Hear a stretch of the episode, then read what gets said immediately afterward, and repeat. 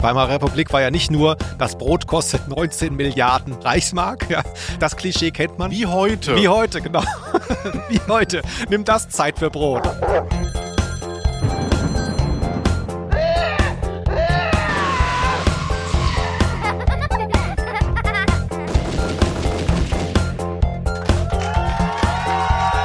Ausnahme der Rose.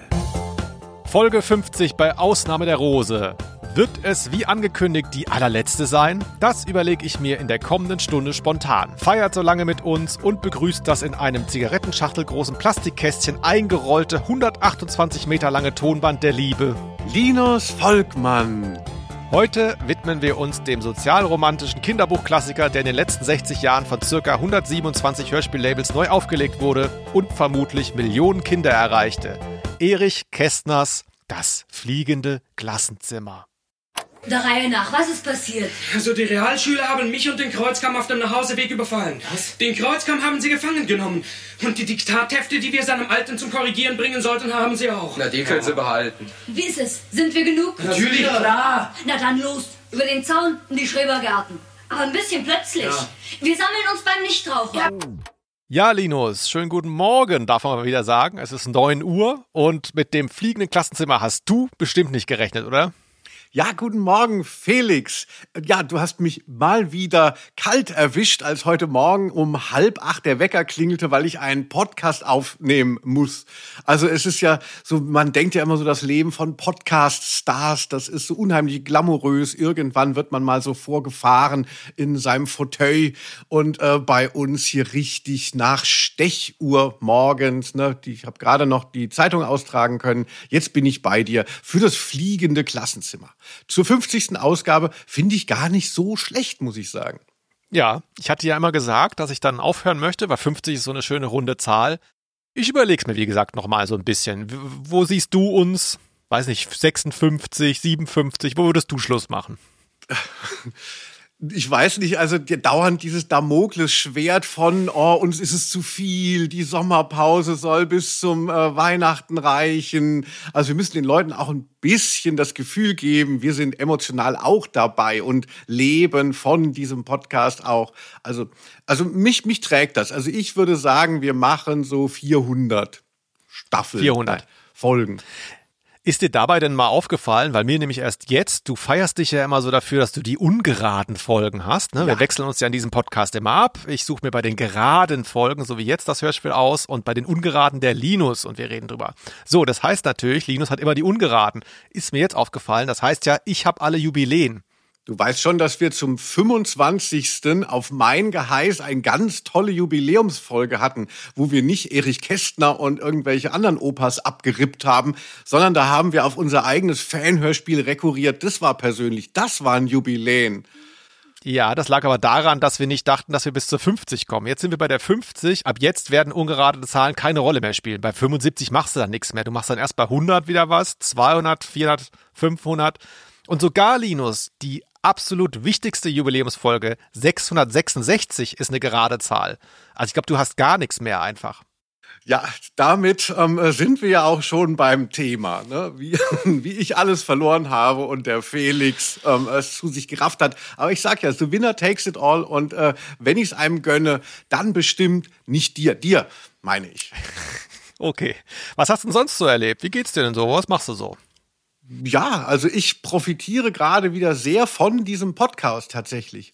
Also ich mache ja auch so Veranstaltungsreisen und ähm, die Leute sind ja so vernarrt in unseren Podcast, dass sie das nächstbeste, was sie kriegen können, live, sind dann meine Veranstaltungen, die überhaupt nichts mit Hörspielen zu tun haben. Aber ähm, dann sind dann eben viele Leute tatsächlich, haben mich auch angesprochen auf unseren Podcast. Ach. Aber leider ist das Gespräch dann immer so ein bisschen ungünstig. Dann heißt es immer so, ah, wie ist denn Felix Scharlau privat? Ah, mag denn Felix Scharlau Kekse? Wenn ich mir die Haare jetzt so machen würde, würde das Felix Scharlau gefallen? Also es ist immer so, dass ich sehr auf dich angesprochen werde. Also früher dachte ich ja, du bist mein Sidekick. Mittlerweile bin ich mir nicht mehr so sicher.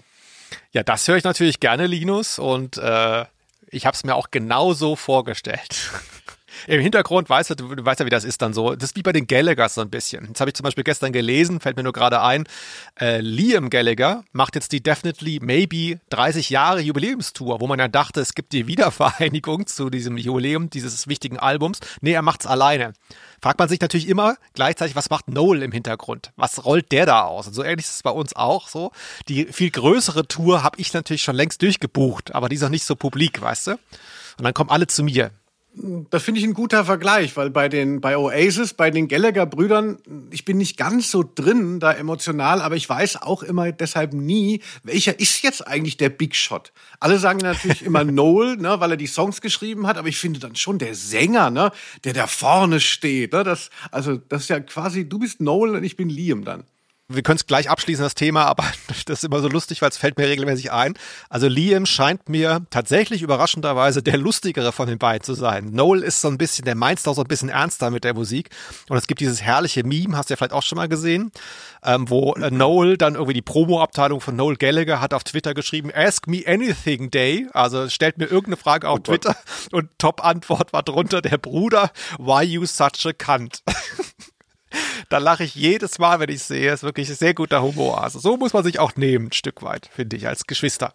Ach, das ist ja schön. Du hast ja auch Geschwister und es geht ja auch gleich um so eine Jungsklicke. Ähm, war denn das bei dir auch so lustig oder wurdest du als kleinster Bruder immer nur verhauen, so völlig freudlos? Oder wurde auch dabei mal gelacht, hämisch von deinen Brüdern? Also ich kann schon sagen, Triggerwarnung, es wurde bei mir zu Hause nicht so viel geprügelt wie in diesem Hörspiel, aber es hat ja auch seinen Reiz, wenn man es selber nicht miterleben muss. Ähm, ich wurde recht äh, fürsorglich behandelt, muss ich ganz klar sagen. Ach, der Felix, die alte Schneeflocke. Dann lass uns mal äh, weiter reingehen in unser Protokoll hier. Genau. Ein Satz noch. Ähm, das leitet schon so ein bisschen zu Feedback über, denn es ist auch eine Art Feedback, aber jetzt wirst du gleich die Ohren spitzen. Ein sehr schön kapitalistisches Feedback. Und zwar, Linus, kannst du dich erinnern? Ich habe irgendwann mal erwähnt, dass ich diese schreckliche Uni-Abschlussarbeit geschrieben habe über Günther Eich einmal erwähnt. Felix, erwähnst du das nicht immer, wenn wir uns sehen? Ach, übrigens, ne, wie ich in Günther Eichs Arbeit schon schrieb. Ja, ich hatte das Gefühl, ich habe es lange nicht mehr erwähnt. Also das Ganze hieß, für alle, die neu sind, Die andere und ich, so hieß ein Hörspiel von ihm, Die andere und ich im Kontext von Günther Eichs Hörspielwerk. Und ich hatte da, glaube ich, auch erwähnt irgendwann, dass ich bei so einem komischen Laden, wo man seine Abschlussarbeiten hochladen kann, ähm, das gemacht hätte. Vor Jahrzehnten, weil es schon echt lange her, dass ich die geschrieben habe. Und ich kannte das halt so, man ist mit der Uni fertig, die Leute laden dann auf irgendwelche professionellen äh, Online-Vertriebe ihre ähm, Arbeiten hoch und dann werden die gekauft von Leuten, die über was ähnliches schreiben. Ne? Und man verdient ein bisschen Geld ist auch allen so gegangen, die ich kannte. Teilweise irgendwie, meine Arbeit ist zum 25. Mal verkauft worden. Weißt du, du kriegst ja jedes Mal irgendwie 12 Euro. Das ist echt ganz schön Geld. Und bei mir literally nie verkauft worden. Aber Linus, halte ich fest, diesen Sommer kriege ich eine E-Mail und dachte so, okay, was ist das für ein Spam? Und das war dieser Laden, der mir mitgeteilt hat, dass er meine Arbeit, die er für 43 Euro da reingestellt hat, äh, warum auch immer das so teuer sein muss, einmal jetzt verkauft hat. Was ich sagen will, du da draußen, der meine Abschlussarbeit von der Uni gekauft hat. Vielen Dank. Das hätte nicht sein müssen und ich weiß, wie du zu Hause gesessen hast nach dem Download und es dir angeschaut hast und dachtest, oh Gott, was habe ich getan? Melde dich bei mir, ich gebe dir meinen Anteil wieder zurück, wenn du da nicht zufrieden bist, weil ich glaube, dir bringt das alles gar nichts. Also bitte lass das. Das hat wirklich, da hat keiner was von. Toll, also Felix, jetzt stell dein Licht mal nicht unter den Schech, äh, Schächel, nee, wie, wie sagt ihr ähm, äh, jungen Leute, Scheffel. Ähm, Geschäfte. Äh, noch drei Verkäufe und du bist beim Break-Even. Ich habe mitgerechnet. Also Break-Even bedeutet, dass du auf Null rauskommst, damit du die 43 Euro wieder drin hast. Oder, oder kostet es monatlich 43 Euro, das da zur Verfügung nein, zu stellen? Nein, nein, nein, nein, nein, nein, das muss ich wirklich erklären. Das ist wichtig. Nein, das ist der, der fix aufgerufene Preis von diesem Laden da. Die haben gesagt, wenn du hier deine Magisterarbeit reinstellst, du kannst nicht sagen, die kostet 8 Euro oder 2, sondern so. die muss 43 Euro kosten und du kriegst von uns als Share 12 Euro, wo man auch sagt, so, was? Für, für ein, für, für Serverplatz 30 Euro zu bezahlen, ist auch schon ein bisschen, ja, ja, das ist, deswegen, ich wäre da schon längst wieder weg. Ich glaube, ich nehme die mal offline einfach. Ey, das ist ja echt eine Hunderei, ne? Da haben die ja. keinen, da haben die gar keine Ahnung von Günter Eich und machen dreimal so viel wie der Autor oder die Autorin. Ja, schönen Dank, ey. Naja. Aber ähm, genau, Feedback, ja, ist auch so eine Art Feedback gewesen. Ähm, hast du denn Post bekommen? Wir sind ja jetzt noch, noch gar nicht so lange her. Vier, vor vier Wochen sind wir aus der Sommerpause, aus der langen zurückgekommen. Danach wurde es ja ziemlich wild in unserem Postfach. Ja, also das hat mich auch ein bisschen durch den ja eher durchwachsenen und düsteren Sommer und Herbst getragen, dass wir sehr viel Feedback bekommen haben. Ich lese jetzt hier mal stellvertretend irgendwas Schönes vor. Hurra, hurra, der Felix und der Linus sind wieder da. Eure erste Folge nach der langen Sommerpause war mal wieder super. Da freut sich der Bildungsbürger mit Popkulturhintergrund unter euren Hörern, also ich. Ein kurzer Hinweis zum Essen in Enid Bleitenwerken. Von 1942 bis 1953 waren in Großbritannien die Lebensmittel rationiert. Dies mag vielleicht der Grund sein, weshalb Essen in den Büchern eine so große Rolle spielt. Liebe Grüße, Christian aus München. Er verweist auch noch auf natürlich Heinz Strunk in der mhm. Fleckenteufel. Besonders ähm, geht der auch so darauf ein, dass immer so geschlemmt wird bei den fünf Freunden. Das ist natürlich sehr lustig, ja. Und ähm, weil wir in, wir hatten die verwegenen vier besprochen und da ging es ja eben auch tatsächlich um rationierte Lebensmittel und um Hunger. Das eine Mädchen hat ja ihren Zopf gegessen, wenn du dich erinnerst. Oh ja. Christian aus München, ist das aufgefallen? Trichophagie hieß das, glaube ich. Sehr gut. Und ja. äh, das passt zu dem Feedback, das ich bekommen habe. Ähm, und zwar hast du dich in der Folge, da kamst du gar nicht drüber weg, doch so gefreut, dass die Eltern bei den verwegenen vier beides Piloten sind und ihre Kinder, wir erinnern uns, sechs Wochen zu einer Frau abschieben, die sie gar nicht kennen. Und da haben wir uns so ein bisschen drüber beschwert. Du hast ja gedacht, das sei Bomber Harris und seine Frau war ja eine deiner Thesen, die dann Dresden bombardiert haben. Das glaube ich jetzt nicht, aber es war etwas ungewöhnlich. Und dazu haben wir Post bekommen. Und zwar, du erinnerst dich vielleicht, von Stefan, der uns schon mal geschrieben hat, dieser Pilot. Kannst du dich erinnern? Linus? Ich liebe diesen Mann. Ich habe so ein schlechtes Gewissen, dass ich noch nicht auf seinem Schoß im Flugsimulator oder bei einem Überlandflug ähm, äh, sitze, weil das ist ja immer äh, auch in seinem Angebot. Stefan, ne, wir, ich werde Felix noch dazu bringen. Ne? Felix ist so ein bisschen äh, Flug- und Menschenscheu. Muss man vielleicht erklären, wir hatten die Folge Benjamin Blümchen trifft Bibi Blocksberg, da war das, glaube ich, da gibt es diesen Flugzeugabsturz und da hatten wir darüber gesprochen, dass äh, Fliegen ja mitunter auch eine unangenehme Sache ist und da hat sich dieser Pilot gemeldet, er könne uns auch mal in den Simulator mitnehmen. Jetzt schreibt er aber wegen dieser Piloteneltern, das ist doch genau dein Thema. So, Hallo ihr zwei, endlich seid ihr zurück. Ich habe euren Podcast vermisst. Bin gerade zum Dienst nach München geflogen und hatte die neue Folge auf dem Ohr. Ich stelle mir das dann so vor, wie dann, weißt du, der drückt dann im Cockpit so den Lautsprecherknopf und dieses ganze Flugzeug muss sich das anhören. Aber ich glaube, er darf gar nicht Hörspiele bei der Arbeit hören, sondern er deutet hier an, er sei als Passagier dahin geflogen, um seinen Dienst anzutreten. Ich glaube, darum geht es eher. Ich glaube nicht, dass die Hörspiele hören, während sie im Cockpit sitzen oder?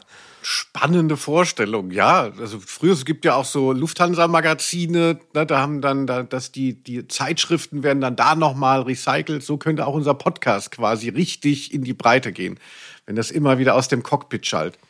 Das ist eine gute Idee. So, jetzt schreibt er aber, der Stefan, was das Pilotenpaar angeht, kann ich euch bestätigen, dass wir etliche solche Ehepaare haben. Jedoch ist keiner von denen sechs Wochen am Stück weg und parkt seine Kinder bei komischen Frauen. Wir sind maximal sechs Tage am Stück weg. Meine Frau ist allerdings, in Anführungszeichen, Fußgängerin, wie wir leicht überheblich und arrogant nicht fliegende PartnerInnen bezeichnen. Das fand ich sehr witzig. Allein deswegen würde ich gerne in den Flugsimulator gehen, um dann auch sagen zu können, ey, ihr Fußgänger. Ne? So Kinski-mäßig so. Hier, komm, schafft sie weg. Schön ah, Flugsimulator einmal ein Flugzeug, ein Jumbojet auf der Zeil landen. Also das ist hier die Einkaufsmeile in Frankfurt. Also mhm. natürlich eben im Simulator, da geht ja alles und dann sonst muss man sich immer nur vorstellen. Ja, also Felix, das ist ja wieder ganz toll. Danke Stefan auch. Wenn ihr uns schreiben wollt, Ausnahme der Rose at gmx.de oder schreibt uns bei Instagram oder kommentiert oder macht sonst was mit unseren Folgen. Vielen Dank fürs Zuhören. So, und jetzt gehen wir endlich mal zu Erich Kästner.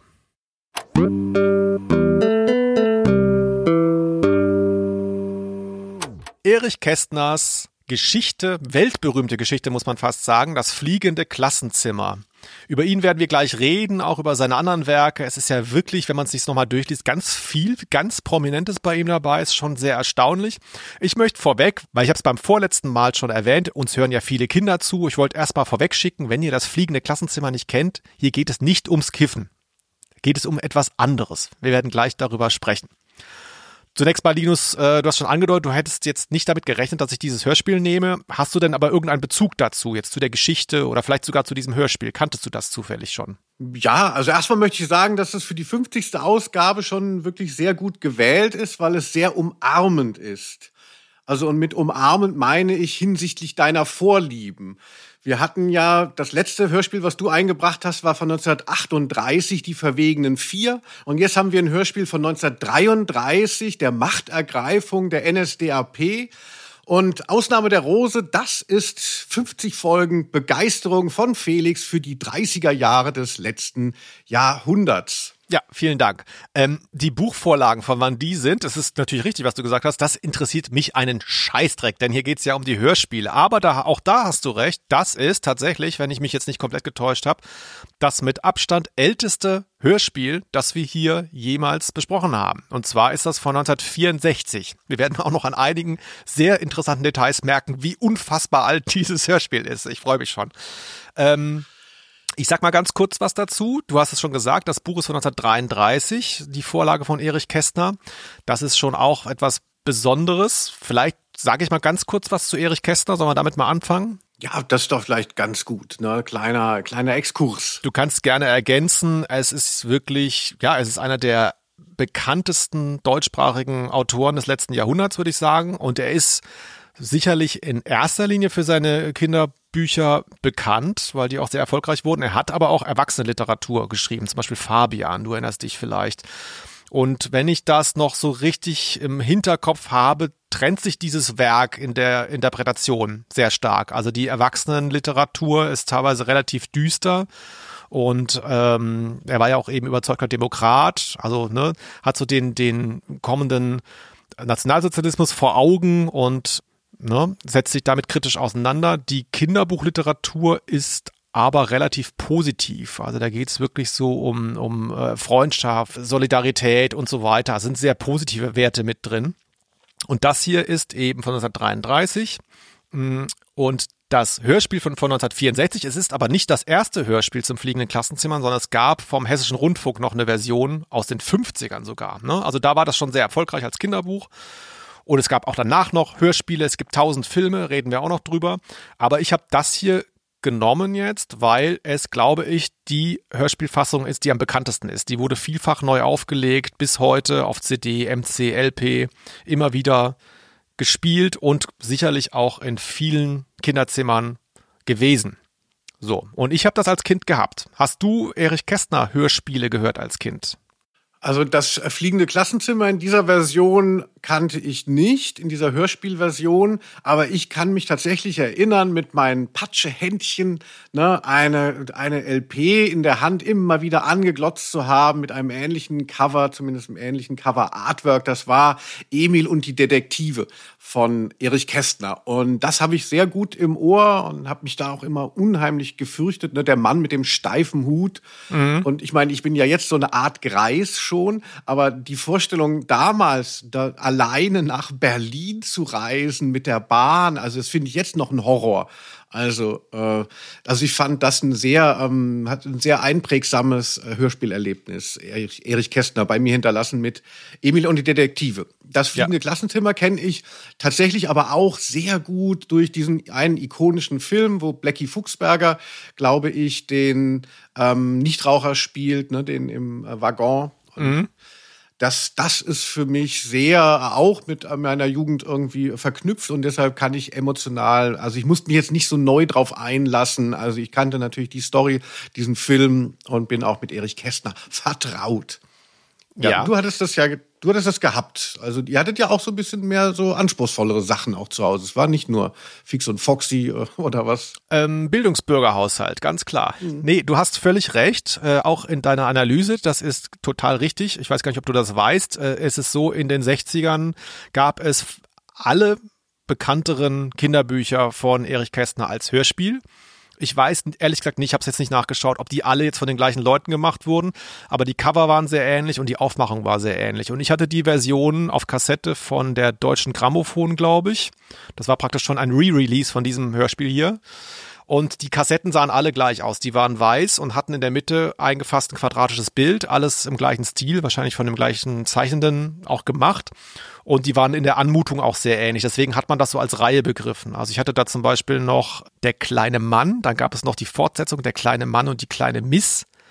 Dann gab es noch das doppelte Lottchen zum Beispiel. Ist auch sehr berühmt als Hörspiel. Ist ja mehr so ja, eine das, Weib das habe ich auch gehört. Ja. Genau, ist eine weibliche Perspektive, wo es hier ja nur um Jungs geht. Und das war schon, glaube ich, äh, sehr erfolgreich. Also ich bin, ich bin super gespannt bei dieser Folge hier, wie das Feedback ist, ob sich da jetzt gar niemand meldet oder ob da ganz viele Leute schreiben, dass sie das auch kennen. Weil, das muss man ja auch mal erwähnen, solche ähm, Hörspiellabels wie Europa sind total historisch erforscht, weil das eben halt so eine Wirkmacht hat und dann diese langen Serien und so, ne? Ja, jeder äh, Hörspielforschende äh, setzt sich damit auseinander und es ist irgendwie alles äh, aufgedröselt, aber ich bin mir ganz sicher, dass zum Beispiel dieses Hörspiel hier mindestens so viele Leute erreicht hat wie irgendwie ein Drei-Fragezeichen-Hörspiel. Mhm. Aber ich weiß es nicht. Ja, und das, das, der, das Thema, äh, das fliegende Klassenzimmer, ist ja auch so ein ganz großer Kanon, so ein kultureller äh, geworden. Ja. Dadurch, dass es ja immer wieder für neue Generationen aufgelegt wird.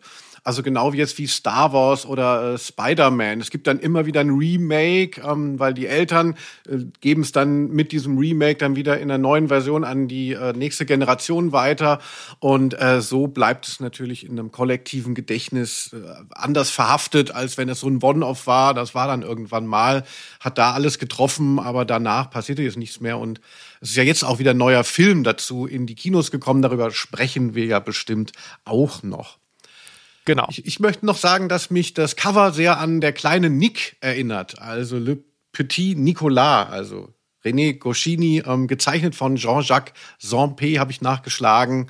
Ähm, das habe ich früher auch immer sehr gerne gelesen, so Wimmelbilder und ähm, irgendwie spielt, äh, spiegelt sich das für mich da auch wieder und finde ich auch deshalb sehr heimelig. Kennst du der kleine Nick? Nee, das kenne ich nicht.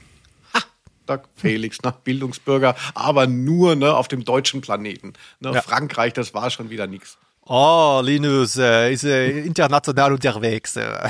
Sehr gut. Ja, kannst du mir ja mal ausleihen. Ähm, dein äh, Hinweis führt aber sehr gut über zum Klappentext, den ich mal vorlesen möchte, denn da gibt's auch einiges zu erwähnen. Hm, dazu muss ich sagen, äh, Erich Kästner hat sich früher auf diesen LP-Cover-Rückseiten, da war der auch mit einem Foto drauf und so, das weiß ich auch noch ganz genau. Und dann hat er sich in so einem langen Brief an die Kinder gewandt. Ne? Also unglaublich äh, lange wurde das so inszeniert.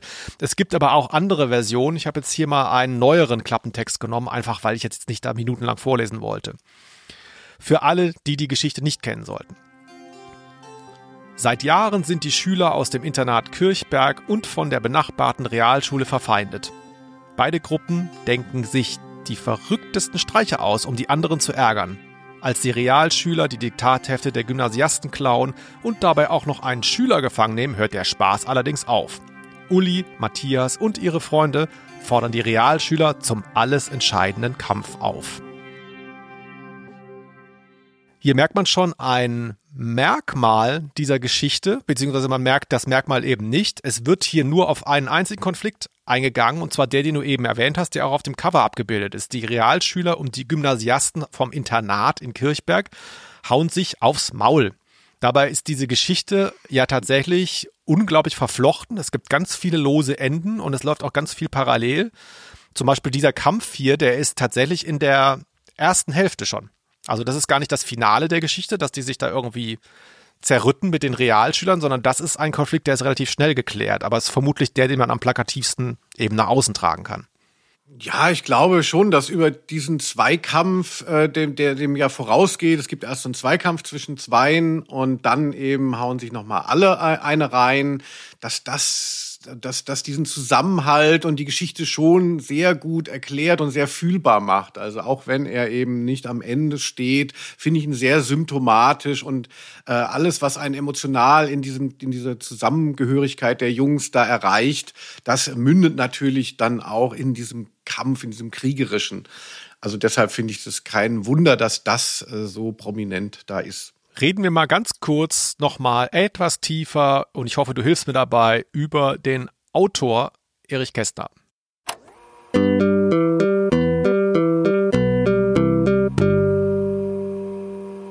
Emil Erich Kästner, 1899 in Dresden geboren, 1974 in München gestorben. Der begann in der Weimarer Republik als Journalist.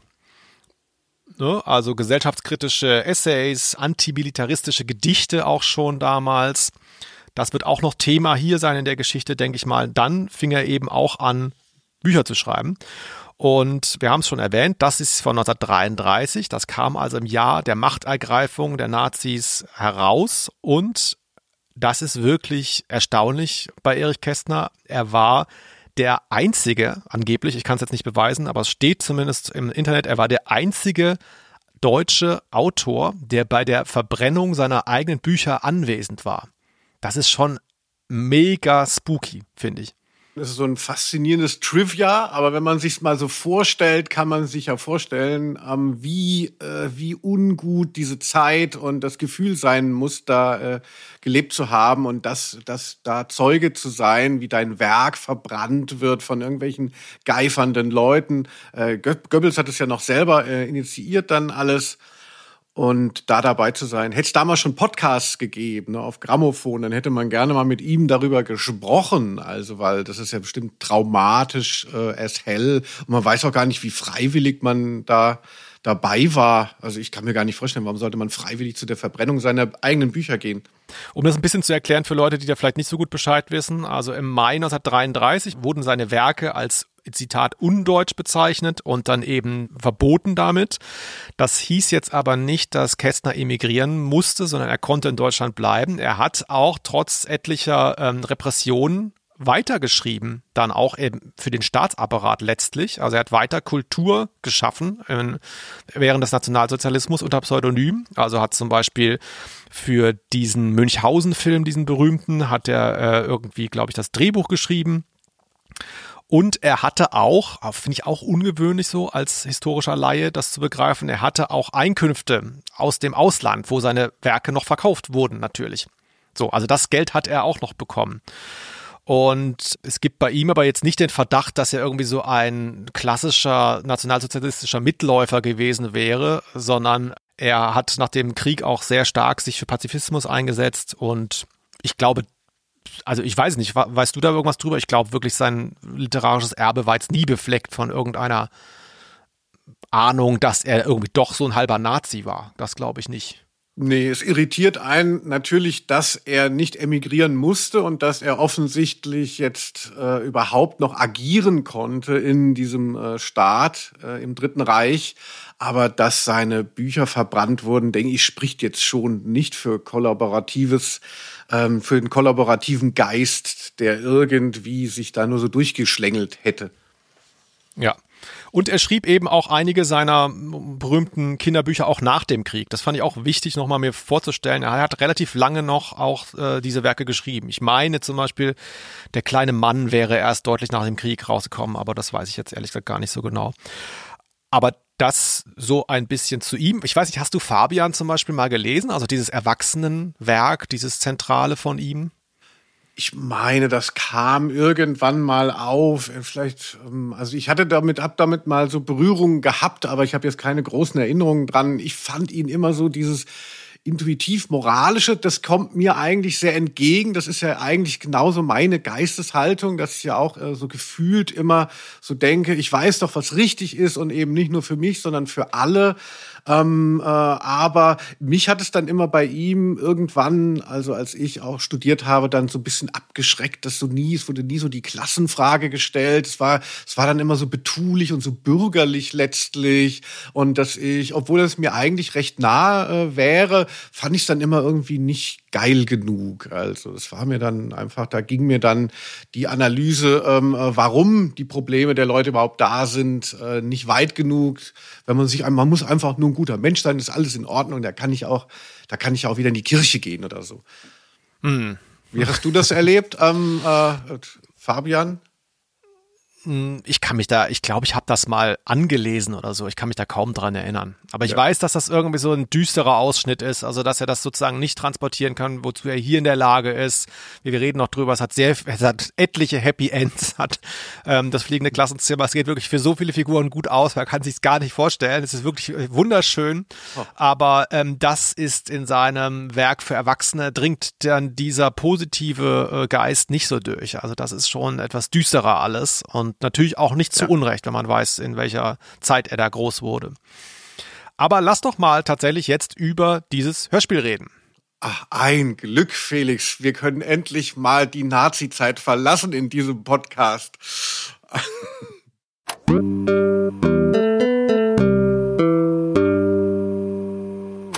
Was als erstes auffällt, dir sicherlich auch, es ist ein, vielleicht auch dem Zeitgeist geschuldet, unglaublich literarisches Hörspiel. Also es geht sehr vom Schriftlichen aus und es ist, korrigier mich, keine einzige Musik drin.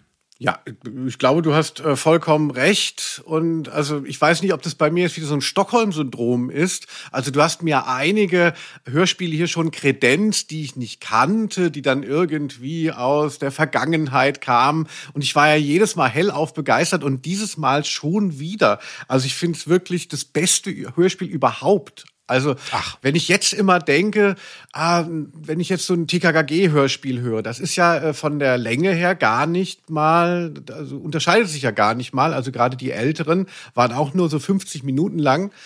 Und da denkt man dann immer so, naja, sehr unfreiwillig komisch, die Handlung ist halt total holprig, aber das liegt daran, dass man in 50 Minuten halt nicht so viel erzählen kann und die Leute auch kaum auseinanderhält. Und jetzt ist es da mit einem recht großen Ensemble. Es sind ja viele ja. Jungen aktiv, sehr, sehr viele. Das wird alles erzählt. Das funktioniert alles. Man kann beim ersten Mal hören schon auch die Figuren sehr gut auseinanderhalten. Ich glaube, es liegt ein bisschen daran, dass auch so Dialekte eine Rolle spielen, die, die vielleicht gar nicht so gewollt sind, weil sie sind nicht so richtig ausagiert, aber man hört halt, wer aus welchem äh, Sprachraum kommt.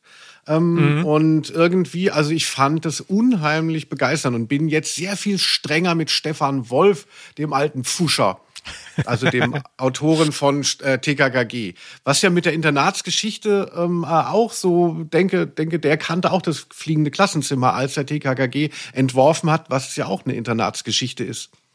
Ja, ist richtig. Gibt es abstrakt Parallelen? Moral spielt eine hohe, große Rolle. Ja, es stimmt schon tatsächlich. Mm, ich finde dieses mh, mm, literarische, wie ich es genannt habe, also das nennt man aber auch so, das literarische Hörspiel, das merkt man auch, nicht nur an der fehlenden Musik, sondern auch daran, es geht ja los mit einer ganz langen Erzählerpassage. Also der, der Erzähler hier, Heinz Schimmelpfennig, der ist auch wirklich so sehr emotional. Und am heiligen Abend gegen 20 Uhr begann es zu schneien. Auch in Hermsdorf. Und plötzlich sah er vom Himmel eine Sternschnuppe fallen, da wusste Martin, dass er sich jetzt in diesem Augenblick etwas wünschen konnte. Der ist schon fast drin in der Geschichte und er hat relativ viel Raum. Es wird relativ viel auserzählt. Also es wurde jetzt vom Buch, ich habe das jetzt nicht daneben gelegt beim Anhören, aber ähm, es wurde vom Buch, glaube ich, wirklich relativ konventionell noch den Übertrag auf das Hörspielskript gemacht. Übrigens von wem? Weißt du's? Kurt Fetake. Kurt Oder Fetheke, wie du immer sagst. Genau, Kurt Fetheke. Er war auch bei Grunge in Washington State, damals aktiv, Kurt Fetheke, nein, Kurt Fettake. Wir hatten ihn schon mehrfach. Wir haben ja auch Edelhörer, die ähm, Experten sind äh, bei Kurt Fettake. Hier hat er noch nicht Regie gemacht, mh, hm, aber er hat das Skript geschrieben. Mehr weiß ich dazu leider nicht. Es ist generell über die äh, Entstehungsgeschichte dieses Hörspiels nicht ganz so viel bekannt, zumindest mir nicht. Vielleicht kriegen wir noch Post dazu. Aber das ist tatsächlich so, ja, es ist, äh, es überträgt den Geist und, und wie du sagst, die, mh, die Szenen, es ist sehr viel Gewusel, sehr viel äh, Handlung tatsächlich, aber sie geht auch auf. Es gibt jetzt keine Plotholes, glaube ich, weil irgendwelche Kürzungen komisch gewesen wären oder so. Nee, ich finde, es gibt tatsächlich ja auch Figurenentwicklung und das musst du dir halt mal vorstellen. Du hast ein Ensemble, du hast 50 Minuten, du hast natürlich Action, du hast ja sehr viel, was erzählt wird, was passiert und die, diese Figuren ähm, kommen dir nahe und äh, kommen irgendwie am Ende des Hörspiels alle irgendwo anders raus. Also ich finde es fantastisch. Du hast es ja schon gesagt, hier, du hast ein bisschen an TKKG denken müssen. Das ist ja kein Zufall, denn wenn man sich das mal vorstellt, also wirklich dieser Kern dieser Geschichte, die Schule, ne? Schule der magischen Tiere, Hogwarts, denkt man dran, Beverly Hills 210, äh, nicht 210, 90 210 natürlich. 187, Felix. Genau, 187 Straßenbande, alles hat mit Schule zu tun, ne? Ähm, klappt eigentlich immer. Es ist, es ist so ein banaler Move. Ich hatte das ja auch mal so ganz am Rande in einem Buch drin und dann ist mir auch erst beim Schreiben aufgefallen, ja, das ist natürlich auch eine Welt, auf die sich jeder beziehen kann. Weil man es erlebt hat. Also jeder hat sofort da Emotionen, was Schule anbelangt. Deswegen funktioniert das auch immer wieder. Fand ich ganz schön.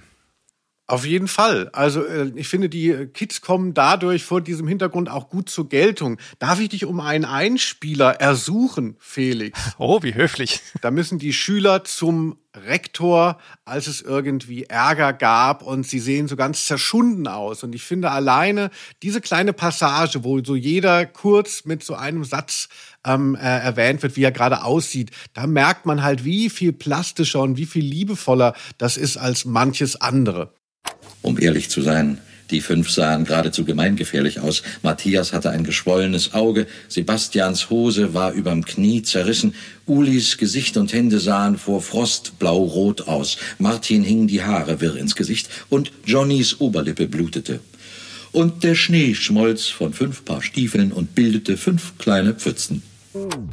Ja, da werden die schon ganz gut beschrieben und ich finde es auch recht ähm, literarisch auch wirklich schön. Also da äh, mit den mit den mit dem Schnee auf dem Boden und so. Ne, das ist auch eine, das ist ein Satz gewesen, der mir so hängen geblieben ist, auch seit ich Kind bin. Ja, und, und das ist halt immer so der, den Mangel, den ich empfinde, um es jetzt nochmal wieder auf eben drei Fragezeichen, die neueren Folgen und ähm, auch TKKG zu übertragen, dass ich da das Gefühl habe, es wird überhaupt nichts beschrieben, die, die, die Welt. Es gibt gar keine Details, es gibt keine Zeit für Details, es gibt nur ganz episches Gelaber um irgendeine Verstrickung und einen Fall, aber es gibt gar nicht so, dass es so ausgekleidet wird, so ausgeschmückt, wie ich gerne sage. Ja. Ja, aber ähm, Felix, es ist ja jetzt nicht nur alles äh, schön. Also ich würde sagen, es ist eben ein tolles Hörspiel. Aber wie ähm, berührt dich denn auch dieses etwas äh, kriegerische darin? Also es ist ja auch so ein im Positiven kann man eben sagen, ach, so ein Zusammenhalt von jungen Leuten. Sie finden vielleicht sich eben einander, finden ihre Identität. Aber es ist unglaublicher Korpsgeist. Also für mich hat es schon auch wenn man so in der schlagenden Verbindung wäre, ähm, da, diese ganzen äh, Halbfaschos, die da irgendwo rumsitzen in ihren Kellern. Und dann könnten die dieses Hörspiel auch hören und so total bei einem Humpen und, und beim Fechten dann abkulten, weil äh, da auch viel ähm, dahingehend drin ist. Und das ist wirklich ein zentraler Gedanke, der auch mir kam jetzt beim Hören. Und das muss man wirklich erklären und vielleicht auch wirklich Leuten erklären, die noch ein bisschen jünger sind, weil das ist auch für uns schwer nachvollziehbar. Aber es ist tatsächlich so, du hast es eben benannt, neutral gesagt kann man sagen, hier diese Gemeinschaft ist identitätsstiftend für einen Heranwachsenden oder es ist Korpsgeist. Das ist ja quasi das Gleiche, nur das eine ist irgendwie anders aufgeladen. Und genau das ist letztlich auch die Zeit, in der das hier spielt und in der das geschrieben wurde. Und das ist total wichtig bei allem, finde ich. Das kommt auch wirklich in der, in der öffentlichen Debatte häufig zu kurz, wenn man sich den Nationalsozialismus anschaut oder auch jetzt das, das Neo, äh, den Neonationalsozialismus. Es relativiert nicht den Nationalsozialismus, wenn man immer wieder darauf hinweist, dass das teilweise ja auch wirklich zusammengeklaut war das ganze Fundament, was man heute so als Nazitum ansieht, ist aus der historischen Distanz betrachtet, wirkt das sehr geschlossen und war es natürlich auch. Aber es wird gerne vergessen, dass zum Beispiel dieser militaristische Geist, ähm, dieses Preußische in der Schule, also diese Strenge, die hier auch noch durchkommt, wie krass da die Regeln eingehalten werden müssen. Und es sind natürlich nur Jungs auf der Schule und sie prügeln sich und sie halten zusammen. Ehre, Treue, also diese SS-Tugenden, äh, ne, die sind eben auch schon vor dem Nationalsozialismus angelegt gewesen in der Gesellschaft und wurden auch gelebt. Und das ist nicht etwas, was den Nationalsozialismus irgendwie banaler macht, sondern es macht ihn noch perfider, finde ich. Weil die Nazis ja wirklich ne, sich da alles so zusammengeklaut haben, was sie wollten. Ne, du weißt ja zum Beispiel auch in der, in der Frühzeit der NSDAP, da gab es noch so viel stärker noch so ganz krass völkische, halb esoterische Strömung. Also da war quasi der, der mhm. gerade oben geschwommen ist in dieser Partei, hat da irgendwie seinen, seinen komischen Quatsch, den er sich da gelesen, zusammengelesen hatte, da irgendwie mit reingeprügelt und das, das bezieht sich, also auch der Antisemitismus, der viele Jahrhunderte alt ist und so, die haben sich da überall alles so zusammengebaut und es war eben nicht so weit von der Weimarer Republik entfernt. Deswegen hat es ja dann auch so gut verfangen können bei den Leuten. Das ist ja das Ding. So, wie du sagst, ne? wenn du eine Demokratie hast, dann ist das hier Identität und Freundschaft und sobald du dann sowas Totalitäres drüber stülpst, ist es Korpsgeist.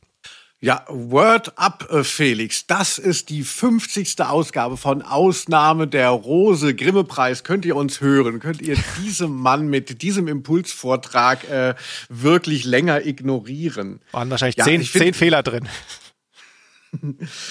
nee, also ich finde eben auch, also was mich so ein bisschen natürlich jetzt das ist ja eine andere Zeit. Jetzt auch, man kann sich vorstellen, dass das damals sehr anders war in solchen Schulen, aber dass auch die Schüler untereinander sehr hierarchisch sind. Ja. Also ähm, äh, es, es geht um Gehorsam auch untereinander. Die, die äh, jüngeren Schüler gehorchen den Älteren und ähm, auch so diese nicht hinterfragten Feindschaften. Das hat mich auch so ein bisschen ähm, äh, irritiert oder ähm, ja, also so ein bisschen hat mich das emotional davon entfernt. Also es gibt ja den Erbfeind der Realschüler. Also es ist mhm. klar, das sind Gymnasiasten, die wir hier haben und die hassen jetzt die äh, Realschüler. Und das ist dann offensichtlich ja nichts, was irgendwie erlebt ist von den Leuten, sondern es ist einfach übernommen. Das sind halt Feindschaften, die man pflegt und die dann irgendwann in, man sieht es ja auf dem Cover, dann auch in Schlachten münden. Und eben Erbfeind äh, Realschüler ist ja nur eine Übertragung jetzt von mir von Erbfeind Frankreich. Also das war ja etwas, was eben auch Deutschland in dieser Zeit sehr geprägt hat dass man davon ausging, ne, Frankreich, wir müssen da äh, immer tätig werden. Ja, plus deren Gebiet. Nicht nur das, dass man jetzt pauschal eine andere Gruppe ablehnt, sondern dann, man nimmt auch eine, die tiefer gestellt ist in der Hierarchie. Ne? Also auch der, der Klassengeist, der sich hier mhm. widerspiegelt. Ich halte es für schwer vorstellbar, ja. dass diese Geschichte geschrieben worden wäre, so wie es heute passieren würde vermutlich, dass die Realschüler die Guten sind, aus deren Sicht wir das hier erleben, und die Gymnasiasten die Bösen. Ähm, das ist nicht vorstellbar, glaube ich. Und ähm, ja, sehr auffällig, sehr auffällig. Dann die Absenz auch von Frauen, Mädchen. Ne? Im ganzen Hörspiel gibt es zwei Frauenstimmen. Das sind, das ist einmal die Mutter von Egerländer oder wie er heißt, also der Realschüler, und dann die Mutter, die den Brief quasi als innerer Monolog vorliest, Brief an den einen Jungen. Ansonsten hier keine Mädchen, aber auch das kennen wir ja schon von Hani und Nanni und so weiter. Früher war das normal, so getrennte Welten. Muss man vielleicht auch nochmal mit erwähnen, ja. weil das heute einfach natürlich nicht mehr so gemacht würde. Genau, oder von Riff der Haie, da müssen wir es auch nochmal dazu erwähnen, da war es einfach ein Versehen, dass keine einzige Frau vorkam. Das hatten wir auch mal behandelt. Und da kann man es dem Hörspiel wirklich vorwerfen. Hier ist es ja letztlich die Welt, die beschrieben wird, ist halt sehr streng nach Geschlechtern getrennt und wir beschauen jetzt eben die Jungs und alle Mädchen, die das hören ähm, die werden auch denken, na ja, also da haben wir jetzt auch vielleicht nicht so viel verpasst. Es ist ja furchtbar. Es ist ja wie das Klischee, wie man sich als junger, als Junge durchsetzen muss erfahren wir auch viel. Und das ist irgendwas, was mich auch, äh, ah, auch immer sehr anfasst. Also weil ich auch äh, immer versucht habe, neben ne, so ein, auch so ein taffer Typ zu sein. Ich, ich werde da bestimmt noch was zu sagen können hier, wenn es um einzelne Figuren geht und wie, wie schwierig das ist. Und eben, wenn man eben nicht, nicht so bestehen kann und äh, in, in solchen körperlichen Zusammenhängen und dann trotzdem in denen drinnen ist und dann halt nur so halb der Junge ist. Ach, Furchtbar. Also, ähm, ja, aber das nur am Rande, Felix. Wie geht es weiter? Ja, um das Ganze hier mal so ein bisschen wieder auf, auf das Unterhaltungsgleis zu stellen. Ne? Du hast ja jetzt durch deine Diffamierung von Stefan Wolf schon mindestens 50 TKGG-Fans da draußen vergrault von diesem Podcast. Aber für die, die noch da sind und jetzt trotzdem noch wütend sind auf dich, ähm, hier vielleicht auch mal die Szene, wie sich die Realschüler und Gymnasiasten, wir haben darüber gesprochen, wie das klingt, wenn die sich die Fresse polieren. Weil es ist irgendwie auch schön und dann doch wieder auch sogar was für Tarzan vielleicht. Bevor der Realschüler das erste Mal ausholen konnte, war Matthias schon neben ihm. Der Realschüler kriegte die Ohrfeige selber und flog krachend in Egerlands Christbaum, der in der Kellerecke stand. Martin hatte dem anderen Realschüler einen Doppel-Nelson angesetzt, das dem Jungen Hören und Sehen verging, und Johnny band den Gefangenen los. Ja, also bei aller Kritik dieser Welt ist es dann schon ganz schön gemacht in seiner Drastik. Ja, also aufs Maul, aufs Maul. Der Felix ähm, äh, ne, kennt es nicht aus seiner Jugend, obwohl er ja unter sehr vielen Brüdern groß geworden ist. Ähm, ja, aber auch hier ne, diese Aversion, ich habe es ja eben schon gesagt, mit den Realschülern, das ist auch irgendwie so eine Art Lokalpatriotismus, ähm, höre ich da jetzt auch raus, zumindest von meinem jetzigen Mindset, so, dass man immer wieder sich selber findet und wie findet man sich in Abgrenzung zu einer anderen Gruppe, die so ähnlich ist, aber eben draußen steht und ne, so Lokalpatriotismus kann ich ja überhaupt nicht leiden. Also, äh, ich bin Kölner, jetzt hasse ich Düsseldorf und so. Das ist so, wenn man es spielerisch macht, schon scheiße. Aber Leute nehmen das ja auch teilweise ernst. Und ich finde, das ist jetzt hier auch in dieser Prü Prügelei. Man denkt, es geht um gar nichts. Ne? Die kennen sich ja gar nicht. Die denken nur, ja, das ist eine andere Kaste und die muss jetzt, äh, die, den müssen wir es jetzt zeigen. Also ganz unangenehm auch wenn es so schön erzählt ist und man eigentlich gerne dabei wäre, gerade weil ja auch wir so siegreich sind. Wir hören es ja aus der Perspektive der äh, Jungs, die gewinnen, aber trotzdem, das gefällt mir gar nicht und ich kann auch an diesen Schlägereien, auch wenn schön klingt, da irgendwie, da bin ich nicht so emotional drauf eingestiegen. Das hat mich eher entfremdet. Ja, wo du sagst, hier Köln versus Düsseldorf, was äh, da vielleicht noch eine bessere Analogie ist, wäre sowas wie Köln gegen Gladbach, denn das ist ja das klassische Fußball. Fanlager-Ding hier, was eine Rolle spielt. Ne? Der Fahnenklau, das sind ja Sachen, die erlebst du ja im modernen Fußball noch. Dann wird dann im Gästeblock, wird dann die beim letzten Mal geklaute Fahne des Heimvereins gehisst und schon gibt's einen Platzsturm und alle auch hauen, hauen sich aufs Maul.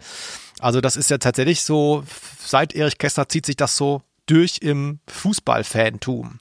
Schon ein bisschen witzig eigentlich.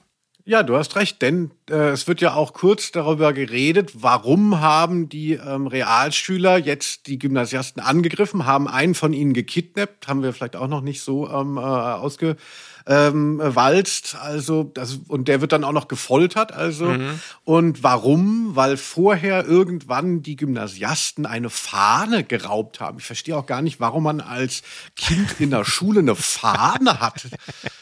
Also, da waren, die kind, da waren die Kinder halt noch stolz auf ihre Schule, sind dann da mit Fahnen schwenkend nach Hause gelaufen. Schön mit der Fahne in die Schule. Naja, mit, ja, der eine oder andere kennt es metaphorisch, die Fahne, mit der er in die Schule gekommen ist, aber die konnte einem keiner nehmen. Knick, knack.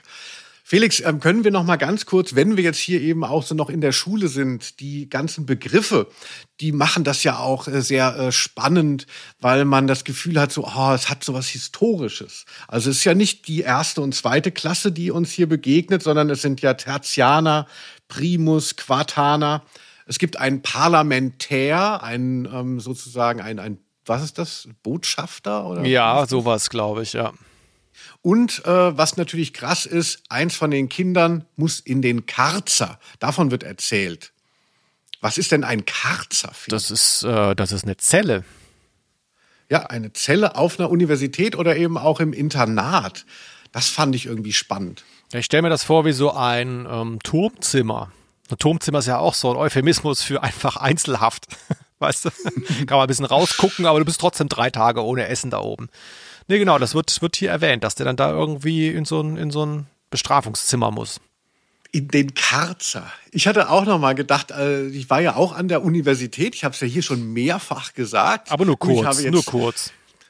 Ich habe ja auch keine Abschlussarbeit, die irgendwo gekauft werden kann. Ne? Ähm, äh, aber immerhin war ich mal da und da weiß ich auch noch, dann gab, wurde mal in einem Kurs, wurde dann abends um 18 Uhr wurde dann geladen, da sollte man dann so einen Film gucken in so einem kleineren Raum. Ne, ich habe ja in Darmstadt studiert, im Schloss. Äh, lange Geschichte. Und ähm, da hatte ich dann damals gedacht, weil ich hatte gerade angefangen zu studieren und alles war irgendwie so aufregend. Und da habe ich dann so äh, Al Alkohol mitgebracht, weil ich dachte so, naja, um 18 Uhr mit den anderen dann Film gucken, ja, das ist ja eine Einladung zum Saufen. Und dann war das aber relativ formal natürlich, diese ganze äh, Rahmen und war doch schon irgendwie noch eine Unistunde. Aber ich wollte mir es dann auch nicht nehmen lassen, habe dann meinen Schnaps da getrunken. Und da habe ich im Nachhinein auch gedacht, da hätte man mich auch in den Karzer stecken können, eigentlich, zu Recht. Ja, Äh, Hast du dich in der, der, Uni irgendwie versündigt? Hättest du äh, auch da mal eine Strafe absitzen sollen? Oder warst du immer sehr fleißig und hast alles richtig gemacht? Ich habe wahnsinnig viel in der Uni noch geraucht, aber dafür gab es keine Strafe, denn es war ja noch erlaubt damals. So lange ist das her. Wow, aber im Hörsaal durfte man nicht rauchen, oder? Nee, nee, gab's. Aber bestimmt zehn Jahre davor hätte man auch noch im Hörsaal rauchen können. Ganz normal. Rauchen ist hier ja auch ein, ein schönes Thema, falls wir darauf mal zu sprechen kommen wollen. Der Nichtraucher, du hast es schon erwähnt, wer die Geschichte kennt, weiß sofort wieder, worum es geht. Wer sie nicht kennt, denkt sich, hä, wie Nichtraucher? Denn er raucht ja. Wir hören mal kurz eine Stelle. Der Nichtraucher so nannten sie einen Mann, dessen wirklichen Namen sie nicht kannten. Sie nannten ihn nicht den Nichtraucher, weil er nicht geraucht hätte. Er rauchte sogar sehr viel. Den Namen trug er, weil in seinem Schrebergarten ein ausrangierter Eisenbahnwaggon stand, in dem er Sommer und Winter wohnte. Und dieser Waggon enthielt lauter Nichtraucherabteile zweiter Klasse. Genial. Ich muss sagen, dass ich das immer nie so geschnallt hatte, weil ich kannte ja vornehmlich den Film und habe dann vielleicht immer zu spät eingeschaltet oder wird es da vielleicht nicht ganz so prominent erwähnt. Ich war total begeistert, als es dieses Hörspiel losging und ich endlich verstanden habe, warum der Nichtraucher heißt in seinem Nichtraucherwaggon. Das ist ja auch so, heute würde man sagen, so Bauwagen, ist ja auch so ein bisschen so alternative Lebensform, aber er ist ja sehr korrekt. Also ähm, man hat nicht das Gefühl, man ist jetzt hier am Bauwagenplatz und es laufen noch die Hunde mit den Halstüchern rum. Aber trotzdem ein äh, schräger Vogel. Hast du denn noch in Zügen geraucht oder machst du es heute noch? Ja, ich habe ähm, nicht so gerne in Zügen geraucht. Also, obwohl ich damals geraucht habe, als das noch möglich war. Und ich fand es so ähm, dämlich von diesem riesen Dinosaurier Deutsche Bahn, dass an einem Punkt, es war klar, das wird kommen, das Rauchverbot in den Zügen. In, in, zum Beispiel in den Flugzeugen war das schon viel länger durchgesetzt und es war klar, irgendwie ist das nicht mehr haltbar. Aber der Dinosaurier Bahn hat so lange gebraucht, das abzuschaffen, dass das immer noch noch dieser Schwachsinn da war, dass man ja nicht nur geguckt hat, wo steige ich ein, um sitzen zu können, sondern du hast geguckt, wo steige ich ein, um nicht ähm, äh, total verraucht rauszukommen. Weil die Leute, die im Raucherabteil sitzen, ja, oder saßen, das war ja auch keine Option, sondern das war ja obligat. Also man musste ja quasi rauchen, um da nicht verrückt zu werden in diesen Waggons. Aber man hatte hin und wieder mal die Möglichkeit, da noch einen Platz zu kriegen. Einfacher. Oder saß du gar alleine da? Das fand ich ganz gut. Äh, doch, natürlich. Die waren jetzt nicht so gefragt, aber äh, es ist so verrückt, weil das, dass man sich jetzt vorstellt, dass in den Zügen geraucht wird, ne, wo auch Kinder und äh, sind Tiere, alle sind da ja drin und äh, vielleicht auch Leute, die gesundheitliche Einschränkungen haben und, und dass das so selbstverständlich war. Also dieser Blick zurück, der ja gar nicht so lange ist, wo man denkt, so, das ist ja barbarisch.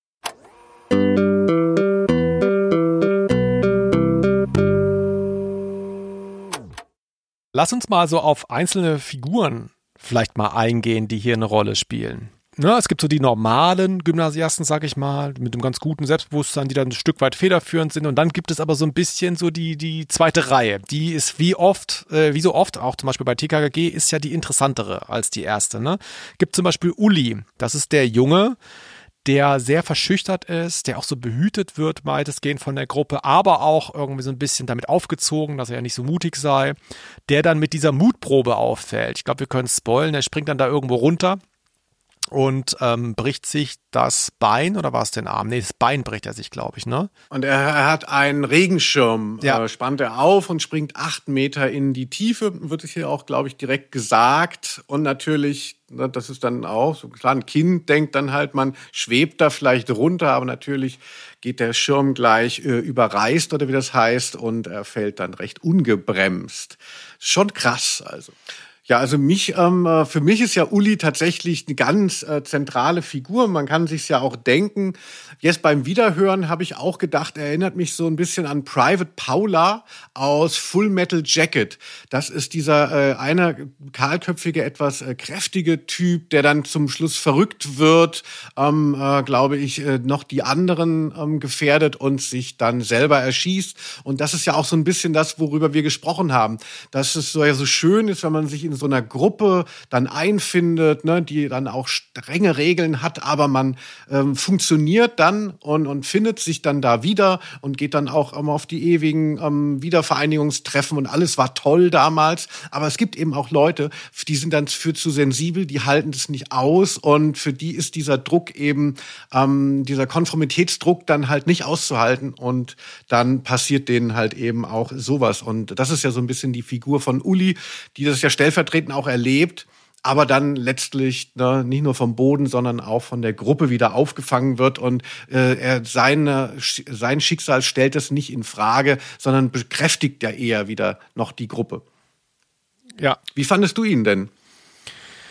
Ähm, ich fand ihn relativ klar als Figur. Ich fand aber die Bespiegelung dessen, was er da tut, relativ rätselhaft. Da würde ich auch gerne noch mal eine Stelle zeigen. Und zwar muss man sich vorstellen, also er hat jetzt da die von dir beschriebene Mutprobe gemacht, äh, liegt im Krankenhaus und wird eben besucht von seinem Freund. Und der bespiegelt diese Aktion, die Uli gemacht hat, so. Du, Mats? Ja. Was sagen denn die anderen?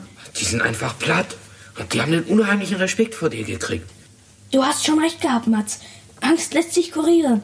Ja, aber Kleiner, so habe ich doch das gestern nicht gemeint. Das hätte nämlich noch viel schlimmer ablaufen können. Ja, und dieser Satz, die anderen haben vor dir Respekt, ähm, was es quasi bekräftigt, dass es richtig war, so zu handeln, das wundert mich so ein bisschen. Also, dass man da nicht an den Punkt kommt, um zu erkennen, hey, wir haben dich falsch behandelt, wir haben dich vielleicht unter Druck gesetzt, obwohl wir es nicht wollten, du hättest das nicht tun müssen, es war falsch. Du bist auch so unser Freund. Das wäre für mich jetzt so ein Umgang im Jahr 2023. Aber damals so, ja, ist schon verrückt, was du da gemacht hast. Aber jetzt haben sie wirklich, das hat jetzt auch was gebracht. So, das finde ich rätselhaft.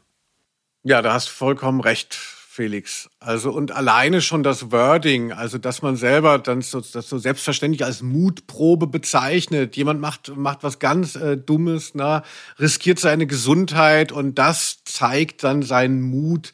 Also, dass es sowas überhaupt gibt, noch im noch so positiv besetzt. Also ich kann mich auch vor allem noch erinnern an den Darsteller, äh, aus dem aus der Verfilmung von das fliegende Klassenzimmer von Uli. Mhm. Da war ich, als ich das gesehen habe, bestimmt in dem Alter auch dieser Kinder und ähm, äh, ich habe schon immer so amorös auch für Leute auf der Leinwand geschwärmt und das war tatsächlich der erste männliche Schwarm. Also, dass ich mich dann auch so ein bisschen äh, gewundert habe, aber ähm, das auch zulassen konnte. Er ist natürlich sehr feminin, auch gerade in dieser Verfilmung, ähm, äh, aber das war halt irgendwie jemand, zu dem ich mich sehr hingezogen fühlte, so ganz diffus, noch völlig präpubertär. Aber diese Figur hatte mich sehr fasziniert, dieser ähm, ganz zarte Junge. Ja. Also das sage ich natürlich nur, weil ich damals selber ein zarter Junge war. Also jetzt äh, würde ich es anders bewerten. Aber ähm, deshalb erinnere ich mich immer noch so, so, oh Gott, Uli, an den hatte ich ja mal einen Crush, als ich Kind war. Dann gibt es so eine Art prähistorischer Klößchen, habe ich das genannt. Das stimmt natürlich gar nicht, weil die Figur dann doch anders ist, aber es ist quasi der, der die ganze Zeit fressen muss. Da geht es immer nur darum, dass gefressen wird. Und Matthias meinte stolz. Da habt ihr es, ich hab's euch doch gesagt. Je mehr ich esse, umso besser wird mein Gedächtnis. aber die Figur ist natürlich schon sehr anders. Das ist mehr so der, ich weiß auch nicht, wie so ein Zirkusringer letztlich, der gefüttert werden muss. Mehr so eine Art Raubtier, würde man wahrscheinlich sagen. Ja, das ist doch so eine sympathische Figur. Äh, hier jetzt auch in dem Hörspiel, genau wie in den Verfilmungen und in dem Buch. Also, und da merkt man eben auch, wie gut es inszeniert ist. Du hast es ja eben gesagt, dass er jetzt nicht nur in dem Klischee des, des ähm, Fressenden ist, sondern dass er daraus auch irgendwie eine andere ähm, äh, Identität noch äh, zaubert. Also? Und, und vor allem ist bei ihm halt diese Selbstironie so schön, dass er seine eigenen Schwächen äh, belachen kann und nicht dann sagt, so ich bin so stark und deshalb bringe ich euch nieder, die ihr äh, irgendwie mir über seid, sondern er ist ja vor allem auch nah mit Uli. Uli ist der Smarte, er mhm. ist der Starke, hat ja auch so ein bisschen hier so das sozialistische Ideal, ne? Hammer mhm. und Zirkel und dass die sich da so nah sind, ist wirklich, also das ist, denke ich, die rührendste ähm, Verbindung in diesem Hörspiel von den beiden. Ja, zumal dieser Matthias auch so vielfach betont, dass er in der Schule ja irgendwie keine Leuchte ist und da auch nie auf den grünen Zweig kommt und so weiter. Und ähm, das macht ihn auch ganz sympathisch, also wie locker er das nimmt. Ne? Man hat das Gefühl, er ist selber schon an der Schwelle zum Realschüler, um in dieser in diesem Klassendenken da zu bleiben. Ne? Aber es stört ihn nicht sehr. Also er ruht auch sehr in sich. Das fand ich auch eine, das weiß ich noch als Kind, als ich das gehört habe, das fand ich eine wichtige Identifikationsfigur, weil der, weil der nicht so makelbehaftet war. Ne? Der war dann irgendwie zu dick und es war ihm egal. Er war in der Schule nicht so gut, es war ihm egal. Das gefiel mir irgendwie. Ja, da hast du vollkommen recht. Das, ähm, aber auch wie der ähm, Sprecher das inszeniert, finde ich eine der besten Stimmen. Ähm, sehr zentral, hat so eine sehr gute Haltung, die, die zu der Figur passt. Und also an denen will man sich gleich anlehnen. Dafür ist der sicherlich auch implementiert in der Story, aber es funktioniert halt auch. Also den hätte man wirklich gerne als Freund.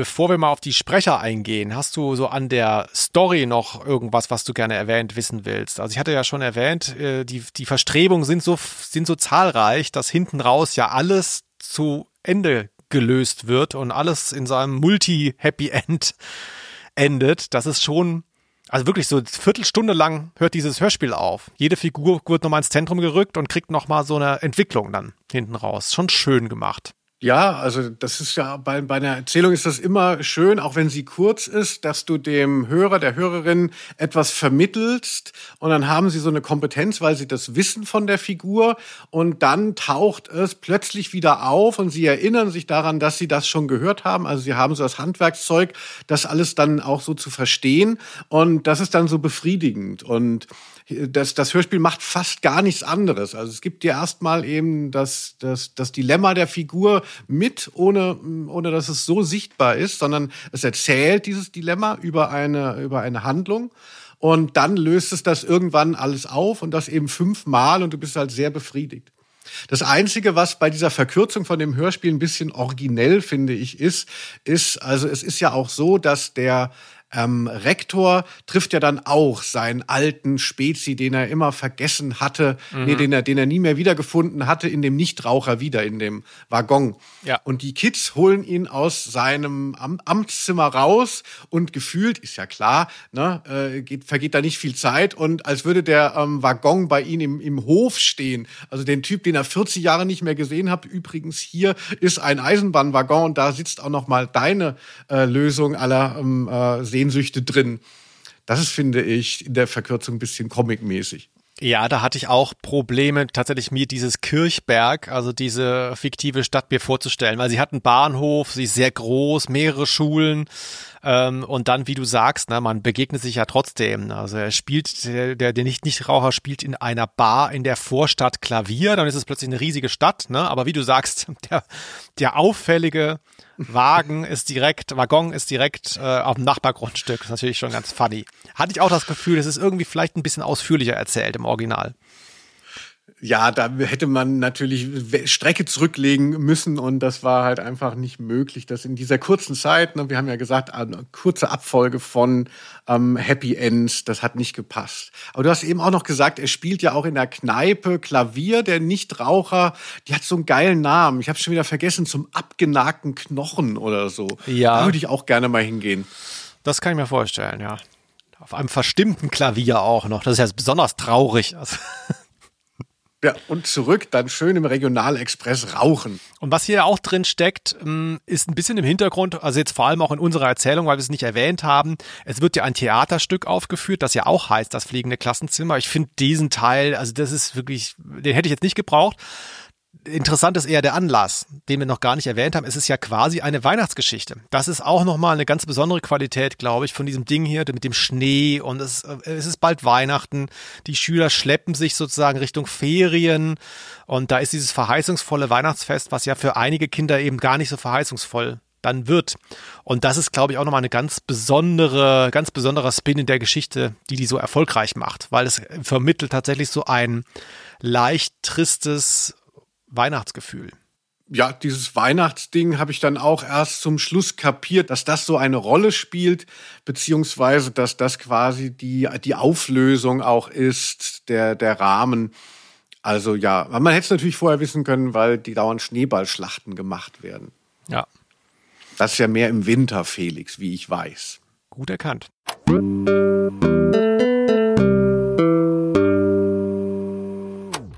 Ja, um mal die, wie du immer so schön sagst, vierte Wand zu durchbrechen. Wir mussten eben hier eine Pause machen, weil wir beide gleichzeitig total dringend auf Toilette mussten. Fragt man sich natürlich, sind wir schon in der dritten Stunde jetzt dieses Podcasts oder sollten wir beide mal dringend zum Urologen gehen?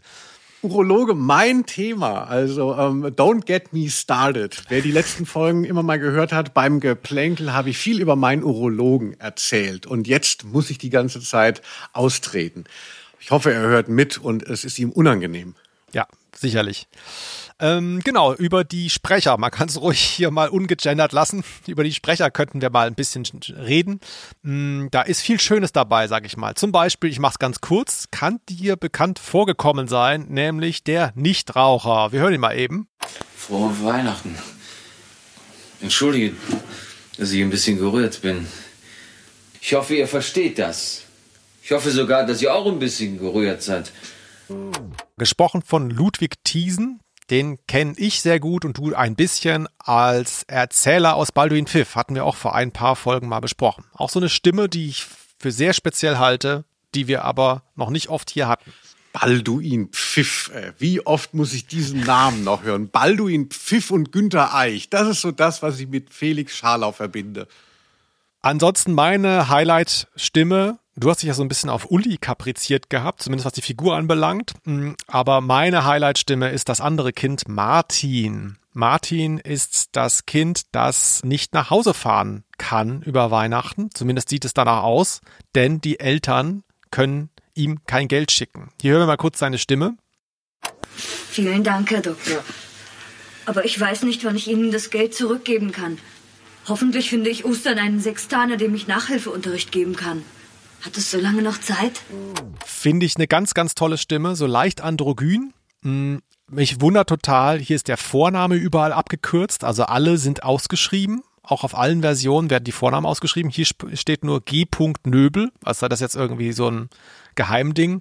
Und ich habe leider auch über den Sprecher nicht mehr viel rausfinden können. Also wenn jemand irgendwas weiß, gerne mal durchstecken. Mich hat der wahnsinnig erinnert an, äh, da wirst du dich nicht gut dran erinnern können, an den Bastian Balthasar Buchs aus der unendlichen Geschichte. Das ist für mich eine sehr ähnliche Stimme. Das Problem ist nur, da liegen 20 Jahre dazwischen. Deswegen, das kann er nicht sein. Und, kann ich auch sagen, die Namen werden anders geschrieben und anders ausgesprochen.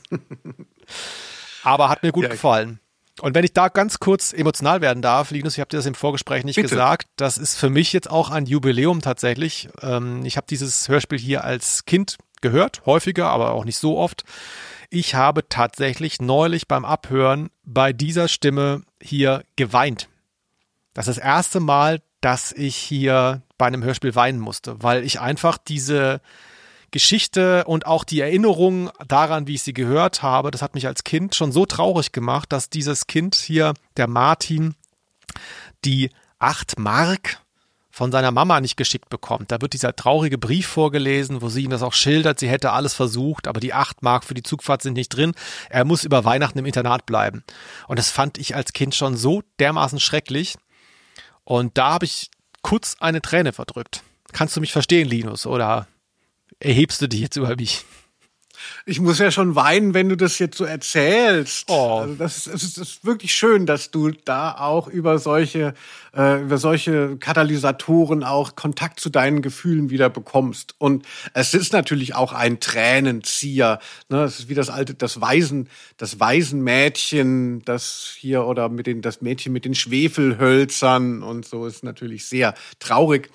Aber ich finde es auch eine Qualität von dem Hörspiel und von dem, von der Buchvorlage, dass eben diese Klassenfrage auch äh, mitgedacht wird und dass er zumindest, also Erich Kästner, die Verantwortung von diesem, von der Gruppe, sagen wir mal so, eben auch darüber hinaus äh, geht, dass jetzt nicht jeder individuell, der eine ist reich, der andere ist arm, sondern die Gruppe versucht das auch zu nivellieren. Und ähm, so also wird ja auch ein bisschen geteilt. Also Mats hat ja auch mehr Geld oder so, gibt dann was aus. Und Uli, jetzt das Geld für den Martin, das kommt allerdings vom Rektor, nicht wahr? Ja, genau. der erbarmt sich dann. Und ich weiß noch, dass es als Kind mich so beschäftigt hat, weil es eben die Weimarer Republik widerspiegelt. Also Weimarer Republik war ja nicht nur, das Brot kostet 19 Milliarden Reichsmark, ja, den, das, das Klischee kennt Wie man. heute. Wie heute, genau.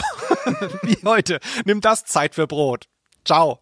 Nein, sondern äh, es ist, zeichnet sich ja auch dadurch aus, dass es äh, vor dieser Hyperinflation ähm, tatsächlich auch sehr wenig gekostet hat. Manche Sachen waren sehr günstig. Wenn, äh, und ich weiß noch als Kind, da war die Mark viel wert, als ich klein war, stimmt schon. Aber ich dachte wirklich so, acht Mark, um Gottes Willen, kann nicht jemand dem acht Mark für die Heimfahrt geben, weil das halt nicht so viel klang. Aber damals hat dann wahrscheinlich, weiß ich nicht, eine Fahrt nach Hamburg acht Mark gekostet, ne? Aber das hat sich, das Ja. weiß ich halt auch noch, dass es um so wenig Geld ging in meiner Welt. Ja, und vor allem, ich äh, arbeite ja auch viel in der Kultur und mich hat besonders runtergezogen. Kannst du dich noch erinnern, wie viel der Nichtraucher, der spielt ja auf dem verstimmten Klavier immer abends, um sich Geld zu verdienen und in den zerschundenen Knochen oder wie die Kneipe heißt, wie viel der kriegt für den Abend? Äh, das war auch irgendwas unter 10 Mark, glaube ich, mit einem Essen noch. Eine Mark 50 Ach so, und Gott. ein Essen. Eine, Eine Mark Mark 50. 50, Gott. Da würden heute die Bands ähm, äh, jetzt auch sagen, so, ach, na ja, gut. ne, besser als das, was wir zuletzt bekommen haben. Aber es ist schon sehr wenig. Wahnsinn. Und dann, wir haben es uns lange aufgespart, Linus. Ich dachte, ich raste aus. Hier ist eine Stimme dabei. Damit habe ich nicht gerechnet. Wir machen es, komm, wir machen es spannend. Wir hören mal kurz die Stimme von Sebastian und hört doch mal, ob euch was auffällt. Also proben wir oder essen wir? So, und jetzt hören wir die gleiche Stimme, Linus, einfach mal, hm, lass mich kurz rechnen, 20 Jahre später in einem anderen Kontext. Maike Wegner, wo sind Sie? Zeigen Sie sich mal. Da vorne in der ersten Reihe, vielleicht könnt ihr sie zeigen.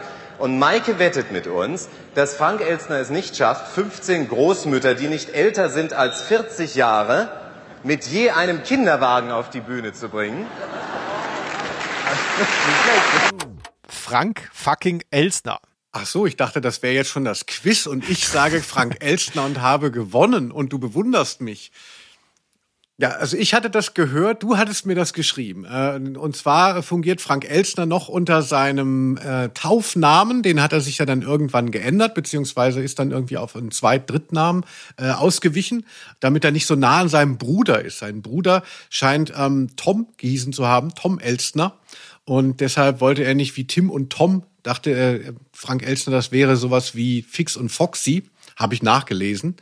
Äh, und deshalb hat er sich dann eben auf Frank kapriziert. Und ähm, ich dachte dann irgendwie so, ah, Frank Elstner spielt mit, meint der Felix, das kann doch nicht sein. Und habe bis dann nur so halb gelesen, was du mir geschrieben hast und dachte natürlich so von meiner Vorstellung, wie sieht Frank Elstner aus? Ah, das ist der Schuldirektor. Das hat der Felix hat gesagt, der Schuldirektor ist Frank Elstner. Und ich habe mir diesen Typen dann immer wieder angehört. Ich höre das überhaupt nicht raus. Das kann doch nicht sein. Da hat er sich geirrt, weil ja steht ja auch nur Tim Elstner äh, in dem Booklet. Vielleicht hat, ist das ein Fehler. Und dann habe ich gemerkt, das war natürlich wieder nur meine Projektion, dass dass irgendwas gesagt worden wäre. Natürlich hast du gar nicht gesagt, der Schulleiter sei das, der Hauslehrer, sondern die Figur des Sebastian haben wir gehört. Und da hört man es ja tatsächlich. Total interessant. Ich hatte irgendwie, glaube ich, so leicht im Hinterkopf, dass der auch vom Radio kommt. Ne? Dass er da irgendwie angefangen hat. Bevor er, das muss man ja vielleicht auch mal alles miterzählen, weil wir sagen es die ganze Frank Elstner, Frank Elstner, aber vielleicht kennen die Leute da draußen den gar nicht mehr. Frank Elstner ist kurz, und zwar in diesem Jahr, als dieses Hörspiel rauskam, 1964, hat er auch parallel seine ersten Gehversuche als Moderator gemacht.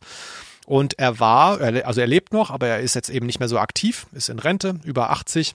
Er war einer der prägendsten Moderatoren der Bundesrepublik im Fernsehen.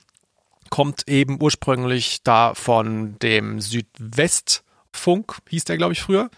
SWF noch, heute SWR. Und hat eben nicht nur moderiert. Das ist, glaube ich, das Wichtigste bei ihm, dass man das immer so vergisst. Er ist eben nicht so jemand, der irgendwelche Karten abgelesen hat, sondern er war auch unglaublich kreativ und hat unter anderem das Format Wetten das erfunden. Nicht nur als erster moderiert, lange Jahre vor Thomas Gottschalk, sondern eben auch erfunden. Und das ist ja schon krass, äh, muss man sagen. Ne? So eine spielerische Natur.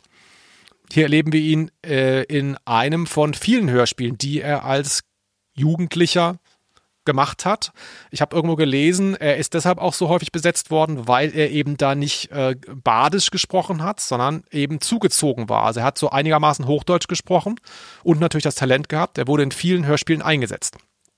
Ja, wirklich sehr schön. Also seine Karriere, also ich wusste ja auch, dass er schon viel gemacht hatte vor Wetten das, aber das war mir jetzt nicht so ein Begriff. Und Wetten, das ist ja so ähnlich wie das fliegende Klassenzimmer. Das ist ja dann auch so ein Kulturprodukt, was sich über Generationen weitererzählt hat. Deshalb kann man sich auch heute noch gut auf Frank Elstner berufen. Selbst die, die ihn nicht mehr gesehen haben, kennen eben das äh, Ding, was er erfunden hat. Aber kannst du dich noch erinnern, Felix, dass äh, es gab ja dann diesen, also Wetten, das war in den 80er Jahren ja, das war ja larger than life. Ne? Da habt ihr das öffentlich-rechtliche hatte ja auch noch nicht diese Konkurrenz von den Privaten und hatten dann plötzlich diesen Hit, der ja einigermaßen auch am Zeitgeist war. Es war ja schon eine etwas moderne Show in der Zeit. Es war sehr, sehr viel lockerer als vielleicht früher Coolen Kampf. Und es war so international mit den Gästen. Und dann waren alle so heiß auf Frank Elstners Mind, dass dann gesagt wurde, er soll noch eine Show erfinden. Und dann hat er doch Nase vorn äh, gemacht. Und das war ja so ein bisschen ein kleines Menetekel kulturell. Das war so eine andere Show, die ja dann, die dann auch so ganz, äh, ganz seltsame, viele Regeln hatten. Also wie so ein Brettspiel, was man sehr lange erklären muss und dann gar keinen äh, Flow hat. Und Nase vorn war dann schon so das erste, wo dann der Stern wieder am Sinken war, wo man nicht dachte, er kann alles. Mhm. Weißt du, wie mit Stefan Raab auch und so. Das sind, die sind dann mal die geilsten im Fernsehen und dann müssen sie alles machen und irgendwann verlieren sie dann auch ihr Mojo. Vom Namen nur. Ich habe das nie gesehen, glaube ich. Aber um mal hier zu zeigen, was hier alles gehen könnte. Also ich werde hier diese Kritik an Frank Elstner von Linus, die werde ich unter Umständen rausschneiden müssen wieder. Denn ich habe, das kann man auch mal erwähnen, mir hier die Mühe gemacht und habe einfach mal zur 50. Folge ähm, Ausnahme der Rose Frank Elstner im Interview angefragt und es scheint nicht zu klappen. Aber ich erwähne es trotzdem, weil ich so ein bisschen stolz bin. Und zwar, Linus, es gibt doch dieses, es gibt doch diesen Satz so von wegen, ja, man ist mit jeder Person auf der Welt um drei Ecken oder so verwandt oder keine Ahnung, kann die erreichen. Ich fand es total interessant, wie ich dachte so, boah, wie, wie bold wäre es eigentlich, wie arrogant fast schon, für unseren Spaten-Podcast jetzt Frank Elstner anzufragen. Und ich habe tatsächlich nur eine Ecke gebraucht, um direkten Kontakt zu ihm zu kriegen. Da war ich erstaunt, wie klein die Welt ist. Aber es wurde noch nicht drauf reagiert und ich fürchte, da kommt auch nichts mehr. Falls doch, schneide ich es hier ein. Meine Damen und Herren, hier ist er, Frank Elsner.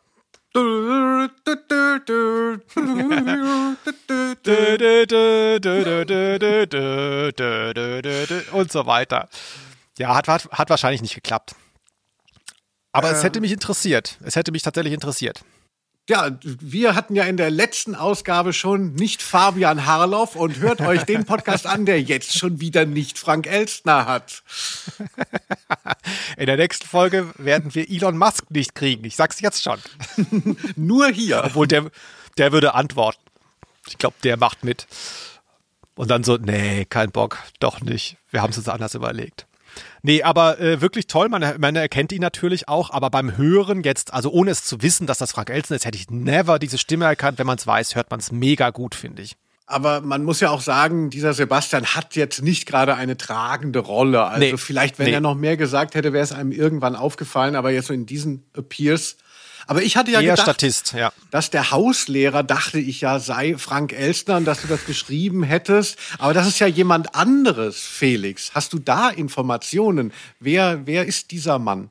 Ja, die habe ich, Linus. Und zwar, vielleicht ist die Biografie egal, Vielleicht ist alles egal, vielleicht ist sogar die Stimme egal, obwohl sie ganz gut ist, aber die Insider wissen Bescheid, wenn ich den Namen sage. Er heißt Wolfgang und mit Nachnamen heißt er Reinsch. Und da gehen unsere Penela Kinderherzen schlagen noch höher, wenn wir hören, hier ist jemand, der reinscheißt. Hier Moos Taverne, Mo am Apparat. Ist Reinsch da? Wer? Der Name ist Reinsch. Hm, kleinen Moment mal. Hey Jungs, alle mal herhören. Gibt es hier vielleicht jemanden, der reinscheißt? Entschuldigung. Das muss uns auch gestattet sein. Ne? Du hast vorher da diesen Impulsvortrag über den Zweiten Weltkrieg wieder gehalten. Ähm, das war richtig wasserdicht und ähm, über das Werk von Kästner. Da kann man sich doch auch noch mal freuen, dass jemand in diesem Hörspiel reinscheißt. Der alte Simpsons Anruf-Gag. Und übrigens, ich hatte mal auch ein Türschild schon fotografiert, ein Klingelschild von Reinsch, wo ein Herr Reinsch gewohnt hat. Ich habe aber, ich finde das Foto nicht mehr, sonst würde ich es jetzt mit, den, mit der Folge hochladen. Ah, ich habe ein, ich habe auf Instagram ein äh, Foto, äh, wo ich einen Modeladen von Erna Reinsch fotografiert habe, hat die meisten Likes. Hast du auch angerufen schon?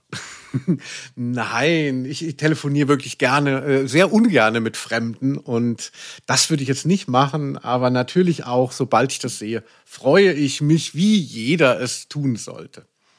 Zumindest im deutschsprachigen Raum, sonst macht es natürlich wenig Sinn. Ja, das stimmt natürlich. Bevor wir endlich hier zu deinem Quiz kommen werden, uh. bei dem die Antwort nicht, nicht lauten wird, Frank Elsner, kann ich jetzt schon sagen. Mist. Ähm, tatsächlich, du hast es schon mehrfach angerissen und mir ist es tatsächlich auch erst jetzt aufgefallen, wirklich literally, nachdem ich das schon ausgesucht hatte, dass es ja schon wieder einen neuen Film gibt. Einen neuen Kinofilm. Der läuft seit einem Monat jetzt ungefähr oder ein bisschen länger in den deutschen Kinos. Ein Kinderfilm zum fliegenden Klassenzimmer. Ist auch so ein typisches Ding bei Erich Kästner. Alle 20 Jahre werden alle Filme neu gemacht.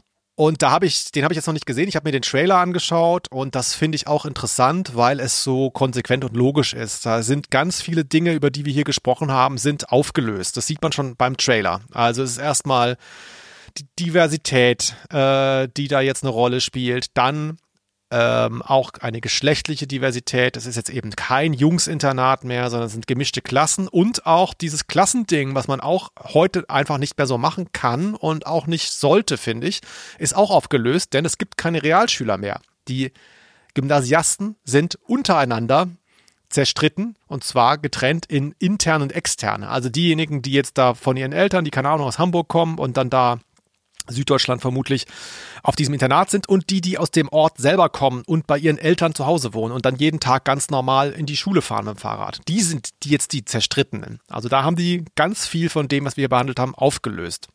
Das war aber doch bei dem Blackie Fuchsberger Film nicht so, ne? Das war noch sehr konventionell. Ja, ich glaube, da gab es noch die Unterschiede, wie sie in dem Buch angelegt sind. Jetzt spielt ja Tom Schilling mit. Also äh, die Älteren werden ihn noch kennen aus Crazy.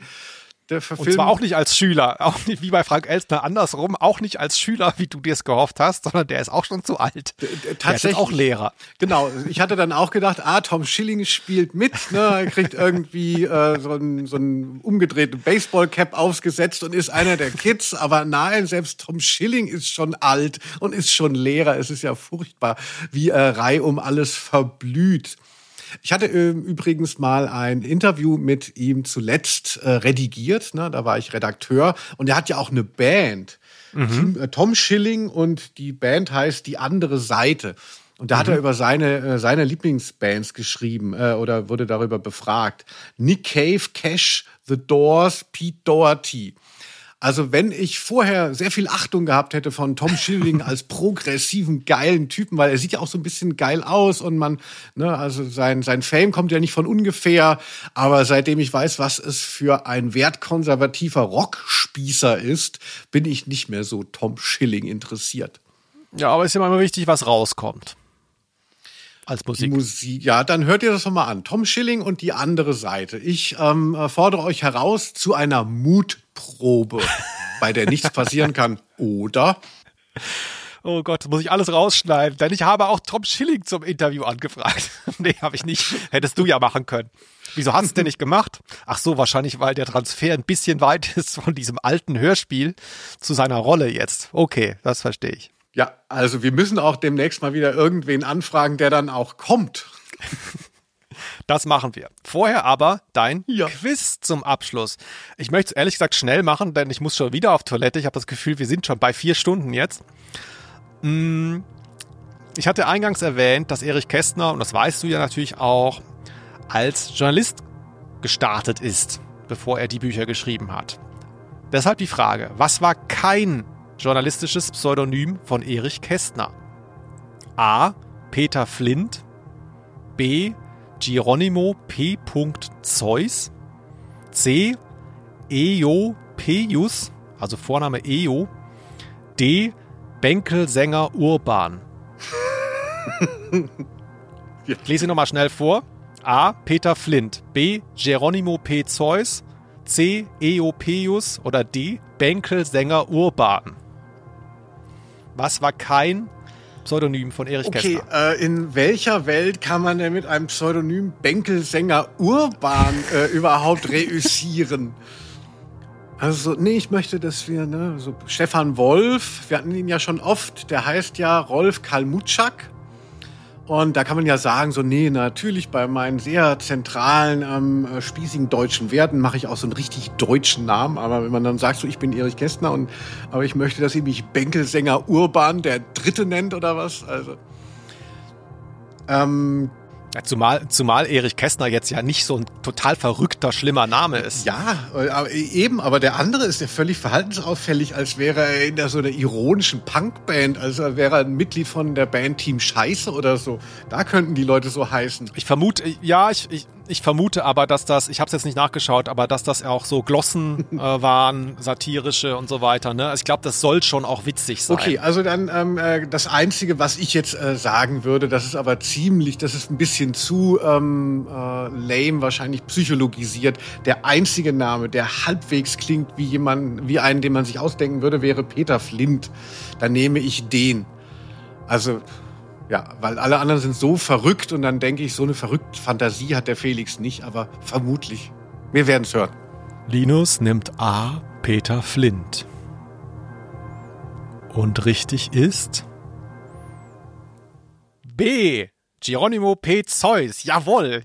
Mit dem Doppelbluff habe ich ihn mit seinen eigenen Waffen geschlagen. Ja, fair Yes. enough, Felix, dass du dich an der 50. Ausgabe so an meinem Fehler delektierst, das soll mal dahingestellt sein. Aber ähm, Respekt, Geronimo P. Zeus, das, das ist für mich eigentlich Erich Kästner.